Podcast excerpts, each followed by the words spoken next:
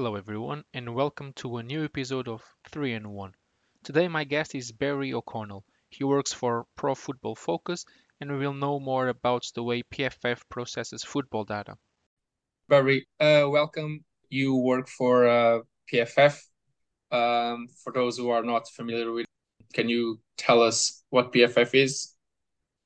Yeah. Uh, hey, Rui, how are you doing, man? Uh, thanks a million for having me on. So, yeah, so I I've been working with PFF since I think it's July of 2021, and um, I've always found it surreal to be an Irishman working for the PFF and the an American football company. It, it, that shouldn't be that shouldn't happen. Uh, but what's what's cool is just uh, like PFF is pro football focus. So basically, PFF are a sports data company that are basically changing. They've, in fairness, PFF have changed the game in American football for how um, statistics is done.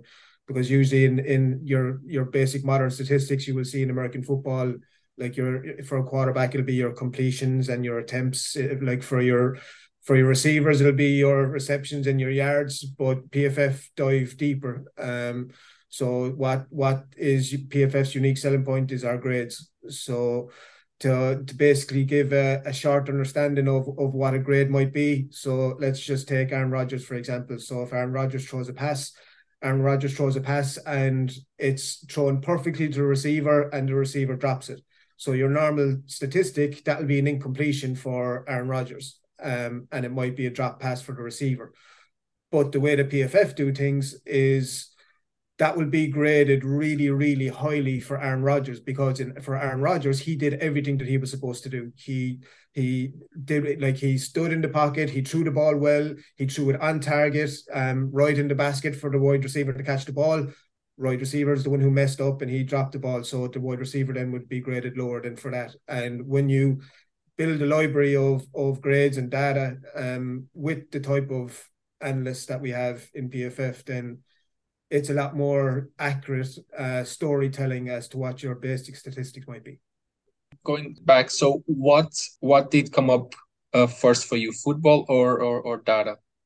Um, football for me like uh, i've been a football fan since i was four or five years of age um so it's gone back a, a long time now so it was uh the broncos and the 49ers i think in super bowl 24 so i'm showing my age now. Um and my and my my dad asked me we were sitting down watching the highlights on uh channel 4 i think it was and my dad just asked me uh pick a team. So i'm i've always been obsessed with the color orange so i picked the broncos. And little did I know the Broncos were going to get an absolute hammering by the 49ers that day, but it started a love affair with me from when I was four. So followed all football through my life and um, obviously then with the Madden games, uh, that helped understand the game in a little bit more detail and then you'd become a little bit more interested in the statistics side of it and and um my in my past job I was a strength and conditioning coach because it was just always a dream for me to work in sports and that was for me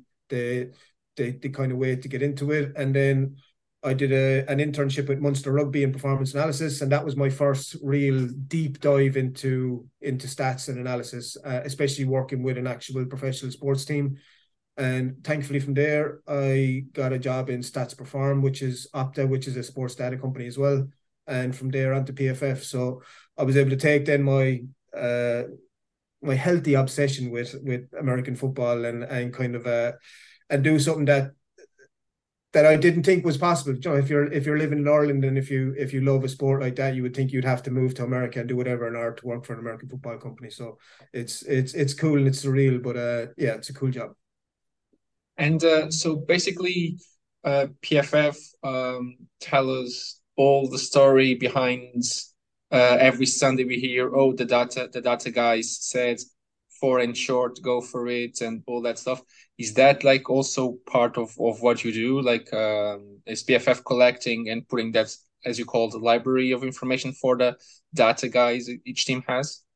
Yeah, well, like what's what's cool about it and what I didn't know is there's such layers to what PFF do. Um, so obviously, like PFF will have their subscriptions and and there's for for your normal uh, casual fan. So that will basically be your grades. And and the one thing that you'll always see with the grades on on like Good Morning Football or wherever the PFF is referenced is it always starts a debate because they could be a player that you like or player that you don't like, and whether they're graded highly or, or poorly, it's it's an immediate conversation starter. So like with that then and and I, I actually think the PFF and their grades and how they do things as well as has has changed a lot in the game in terms of like your the trenches hasn't been as as looked as as in depthly since um before PFF. So PFF will obviously grade all the offensive line, all the defensive line, and before that it was solely based just off sacks but now we're looking at pressures now we're looking at hurries now we're looking at so many other different things that that wasn't looked at as in-depthly as before and that's making for uh, which will then help the scouts it'll help the coaching departments and it'll help people make better decisions so uh, like what what I would do in my job is so my job is a global training specialist so like we would have hundreds and thousands of of data collectors from all over the world for both American football and now into soccer, which we've started doing over the last couple of years.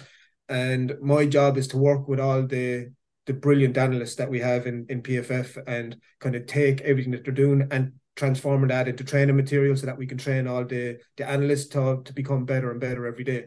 So what's cool for me in my job is the fact that uh, like you get to work and actually see the minds of of some of these analysts because I'm not joking when I say these guys are are like geniuses. And I I don't mean that lightly. Like there's one guy um Bruce who's who's just uh, left PFF because he's now offensive coordinator for one of the teams in the XFL he was a former NFL quarterback. You have like you have people who are leaving uh, PFF to go into the the front office of NFL teams to make them types of decisions so the the depth of knowledge in in PFF is is absolutely insane. So to even listen to the guys and and take their thoughts and feelings and turn them into training courses, it's a it's a learning experience because I thought I knew a bit about the game.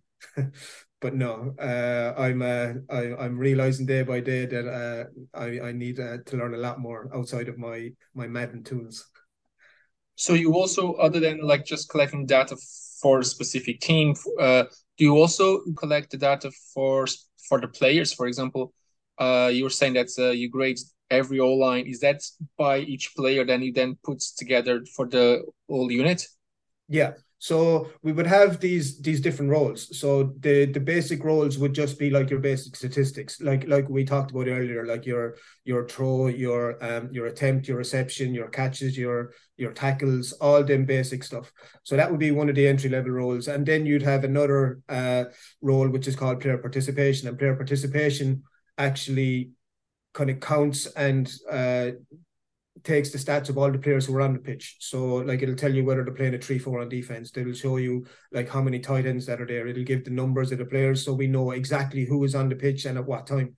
Um, and then after that, then the extra layers, and this is where people's uh, knowledge of the game will start to come in because there's like quarterback charting, which is a course that we're we're doing at the moment, which uh, they will actually be able to tell what the quarterback is actually doing based off uh, like uh, off off the actual game. So they're reading defenses, they're they're like looking at coverages, they're doing everything that they're trying to do to actually see what the quarterback is doing.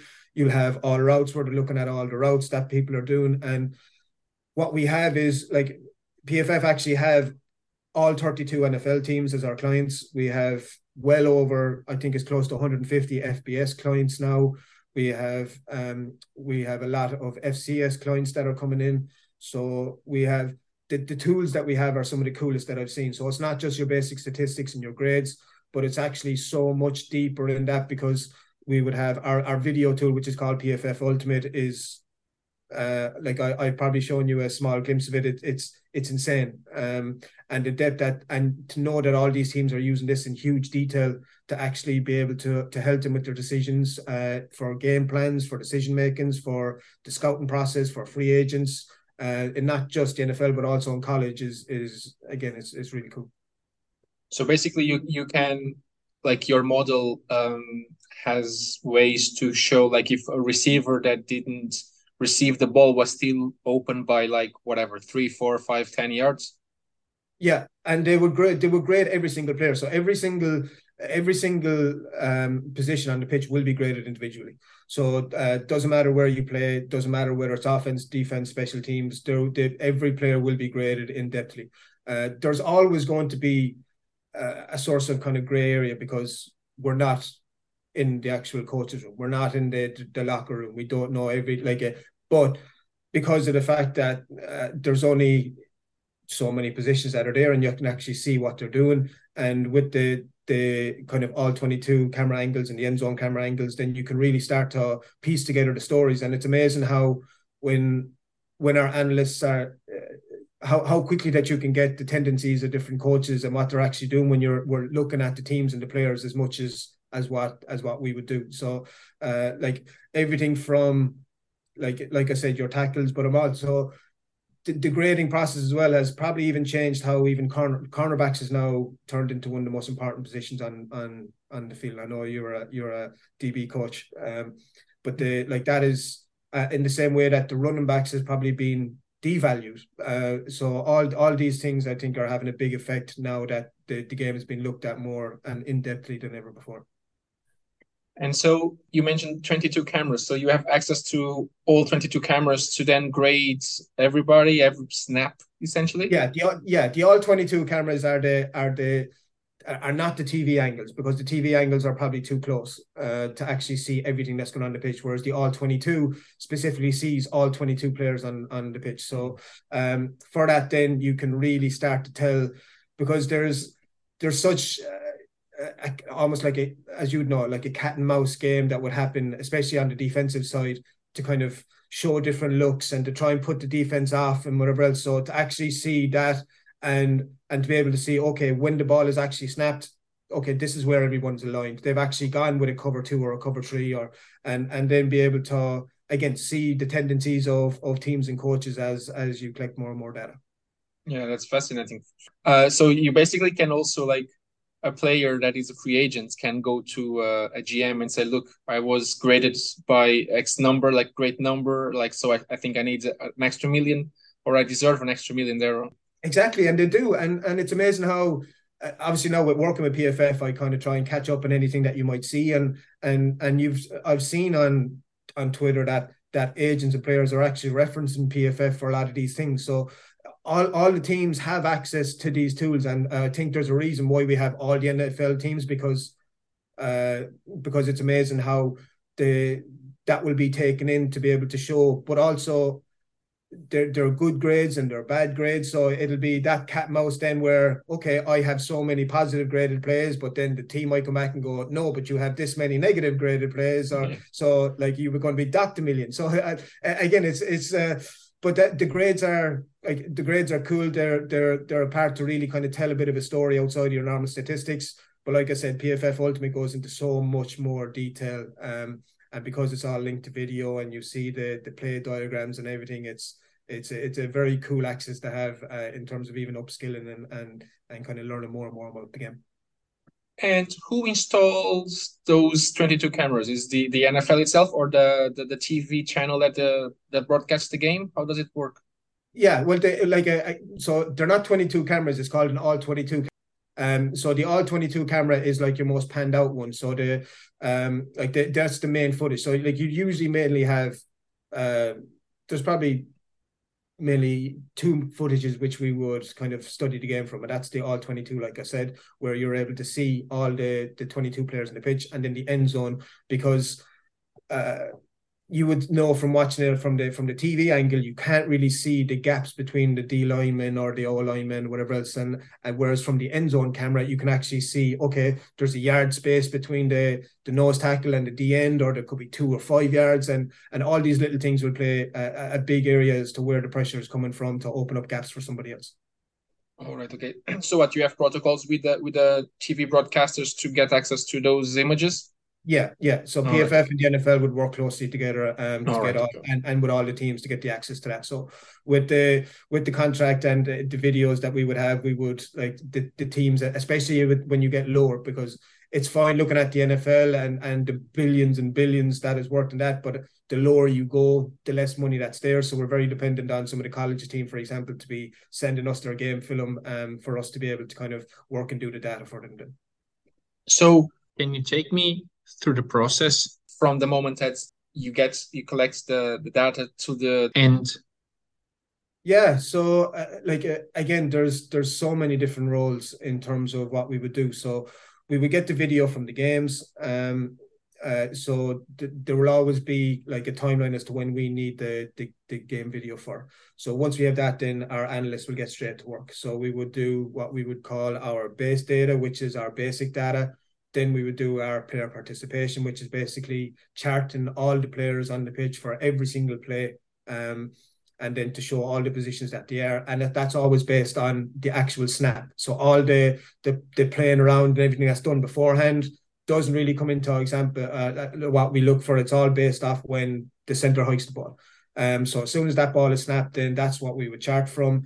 After that, then it goes into further processes for advanced player participation and then there's special teams player participation. Then after that, then there'll be quarterback charting, there'll be um like defensive analysts, there'll be offensive analysts. So like the the, the detail and depth that we go into is is huge. So then after maybe dependent on on the team and the league, there might be a certain timeline then where we need everything done um, in order then to release the the stats and the the film then for for not only the the clients but also our actual consumers who who pay for our premium stats whatever it's to actually see okay how did how did how did somebody do today? How did like last night i'm sure sure you watched some of the games. How did how did Jalen Hurts play last night for example? So they'll they'll check. So that'll be done maybe this morning our time um and once that's released then we're good to go and do you have an idea how many times a snap is looked looked into to get oh, final product?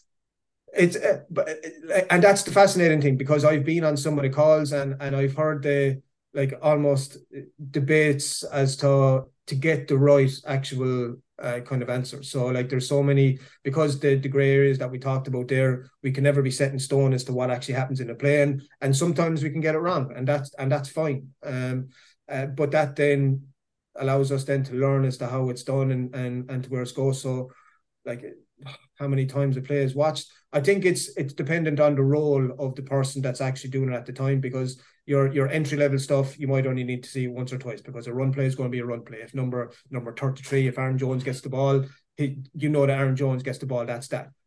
But as that's going then further, then if if each grade, if each player is going to be graded, so for that run, there's one thing saying that it's just going to be a run for five yards, and it was tackled by number 54 on the defense. But then we need to see, okay, how was the blocking on that play? How was the left tackle on that play? How was the left guard? How was the center right guard, right tackle? But then you need to look at defensive side. How was how was the the defenders there? So who was positive and negative graded there? So as you as you add the layers for the actual roles, they will need to watch that play and just focus on one specific player for that play. Watch that a couple of times to make sure that they're actually getting the right grade. But then they might go back to the start of that play and then focus on the left guard and then yeah. watch it for a good few.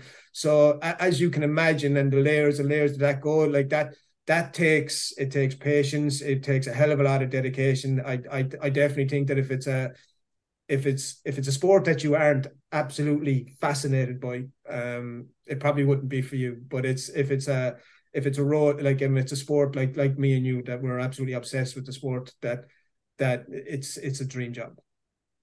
And um, for example, to know if the the left tackle in that in that uh, Aaron Jones five yard run uh, was graded uh, the positive or a negative way, how is the model built by by yourselves or was it that's already how how, how does it work? How, how is it oh that's all done by our by our engineers our sports scientists are like when the, the i can only imagine how how they got to this point because like i said i'm only at pff um just coming up on two years i think in july. So pff started um by neil hornsby and, and some of the guys who who are still there i work very closely with now um Khalid and Ben and a few others, and and like the guys in the podcast, the likes of Sam Sam Monson and and Steve Palazzolo of the the PFF NFL podcast.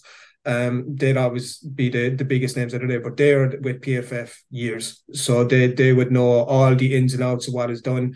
They would have so much knowledge as to how they got to this point, because obviously, in order to get the grade, everything was obviously come together and then your algorithms and all that to actually piece together. So that's probably stuff that is uh, beyond my pay grade, uh, to be honest, and, and my knowledge. But but yeah, the like to get where we are now from something that, uh, and it, it was cool to always talk to Neil, um, to even ask him like how how did you get to this? And it was just that they weren't happy with your basic stats, you know, because they didn't think they told the story, and that's how the PFF was started. So for an Amer- American football company to be founded in England is is always mad. Um, and if there's there's a really good podcast between Chris Collinsworth, who owns PFF, um, who's the commentator. He commentated, I think, on the the first game um last night between the uh, Jaguars Chiefs and the Chiefs. Yeah. yeah. So the, there's a really cool podcast between Neil Hornsby and Chris Collinsworth, and it shows how, uh, and it kind of tells how Chris Collinsworth ends up finding out about PFF and thinking he's been a uh, taken for a quick one when he finds out that it was it was an English dude that he was he was dealing with as opposed to an actual uh, American person for the American sport and how it goes from there. So so yeah, it's still surreal to see like uh, an American football company that was founded in England that has taken American sports by storm and it's it's been referenced and, and seen everywhere in America. And here I am as a, an Irish person in County Clare uh, working in my my kids uh playroom here uh, and and kind of working with all with some of the, the best talents in the world and the best minds in the world in the sport. And are you also in the business of predicting um, results um, based on all your models and all your statistics and your data yeah that's that's all part of ultimate that i talked about. So that tool ultimate that would like that would help and assist. Obviously every every team will have their own data scientists. Every team will have their own analysts. Um, but we also have the models as to whether someone should go for it on a fourth and two, or um, obviously because it's all dependent on the score of the game, the time that's left, the situational play, whereabouts in the pitch it is. Um, so all them things will have a huge major factor, but they are all stuff that I can I can like now if I want to, do, I can go and have a look at the games from last night and, and kind of have a look at some of them stuff, to have a look at some of the decisions that were made and and kind of see whether they were good or not and why they did them. So uh, I don't know how they do them, um, but I know that I have access to have a look and, and go to see how they do them. So yeah, again, it's it's all it's very cool to have access to all that. Uh, but I meant like if you if you if PFF predicts um the scores for for example for tonight's game based on the data that they have do they? Oh yeah, yeah, they would, yeah, because they would, they would, we, PFF would work a lot with the betting companies as well for a lot of that stuff. So a lot of the betting algorithms, uh, algorithms as well will come into play uh, for that stuff because that's where, with with the likes of PFF, as to where um some of the the betting markets would get their scores from. And um, can anybody, like for example, me, can become a PFF client just to have access to the uh, to the data yeah, um, like anyone, if they on to pff.com, they will see your like some of the the, the basic stuff is called PFF Edge, um, and that would give you some of the premium stats, which is like your your stats of the game, your grades of the game, and stuff like that. And then obviously towards the teams, that's where they're getting the the real high end stuff, like your PFF Ultimate, because that will basically link everything to video. So again, it's it's uh, it's it's it, a lot of it will depend on the money that people will want to pay but your your basic stuff will obviously tell tell the real good story and it's and it's not really expensive i think it might be like some of the deals might be fifty dollars or something for the year, um, and you get really cool access to to a lot of the, the statistics, which helps tell the story of of how, especially now that we're coming up to the end of the the season, which like NFL fans will know, we'll go straight from the Super Bowl, and our our minds will straight away switch to the draft, and we'll be kind of looking up, okay, what college players should I be looking at? Like who who like um, all the draft guys that some of the, the guys will do are phenomenal and they really help me uh, because they, as you'll know here, following college football is probably not as easy as following the NFL because they don't show all the games. So it'll really help um, kind of increase our knowledge for a lot of the, the college players that are coming out for the next NFL draft. So basically, if I want to know who my team should draft next year and based on PFF stats, uh, I can like just uh, subscribe a package that you have and just go through videos. Is that it?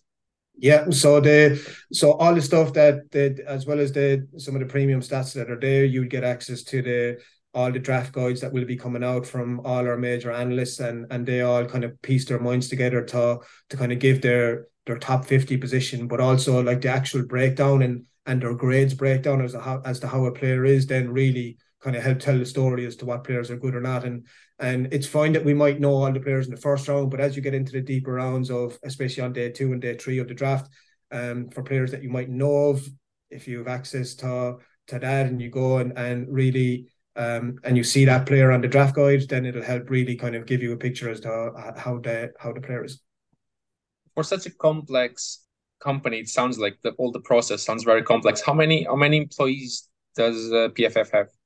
Um, I think we're about at about 200 full-time um, employees, and then you'd have we'd have a couple of a good couple of hundred uh, kind of data collectors who are part-time contractors. So the part-time contractors would be the ones who kind of collect your entry-level data, like I talked about, the player participation and the base data, and then are more kind of knowledgeable. But all our full-time analysts started as a data collector because you're not going to come in unless you're college level coach or NFL level coach, which which we have, then you kind of have to really learn the process as we go. And uh, this, the, what I love about PFF is is it's always a, a promote from within um, type of organization that that the, the best data collectors will be seen, the most accurate data collectors will be seen, and then you'll be pushed on to the next level and the next level. So, um, and to have that option again, like I said, being in Ireland and be able to work for a company like that, I know that there's we really hire from from a couple of countries like Ireland, the UK, Canada, um, America.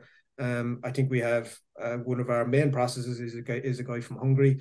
So it's it's again it's it's cool to have that that access and, and option to do it here and to do it remotely from home as well. And one last question, it's probably the, the most complex. Like how do you predict like sometimes you will see um, expected yards per play. How do you reach that uh, that number?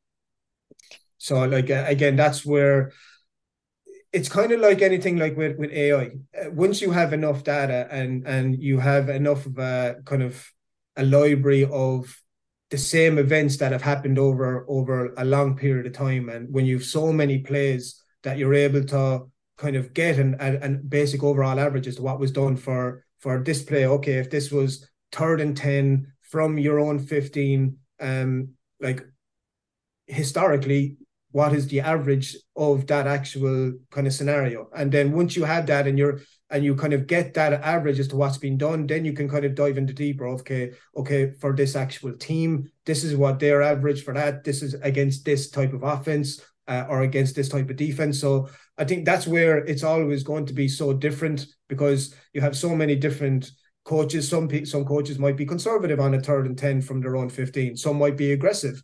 Some coaches might go right. Okay, we're still going to go for on fourth down. So you might do a, a, a run play on third down. So again, there there won't be a one size fits all type of thing because there's so many different scenarios, circumstances, um, field conditions. There's so much that comes into it, which which I know the PFF will look into. So it's basically like a, a model for full of algorithms as well, is it? Yeah. Yeah. All right. All right. Okay. Look, Barry. Uh, thanks very much. I th- I thought I think that's there is a lot of food for thought about like the stats and uh, some cl- more clarity about what these data guys uh, are for football. Thank you very much for um for taking the call. Yeah, thanks, Minnie, for having me on. I appreciate it. We appreciate it. Thank you. Take care. Chega assim ao fim mais um episódio do 3 de 1. A música de introdução foi composta pelo Robin Garren, a música final pelo Vasco Franco e o grafismo é da autoria do Diogo Martins. Para a semana voltamos com um novo convidado, mas até lá, tenham todos uma boa semana.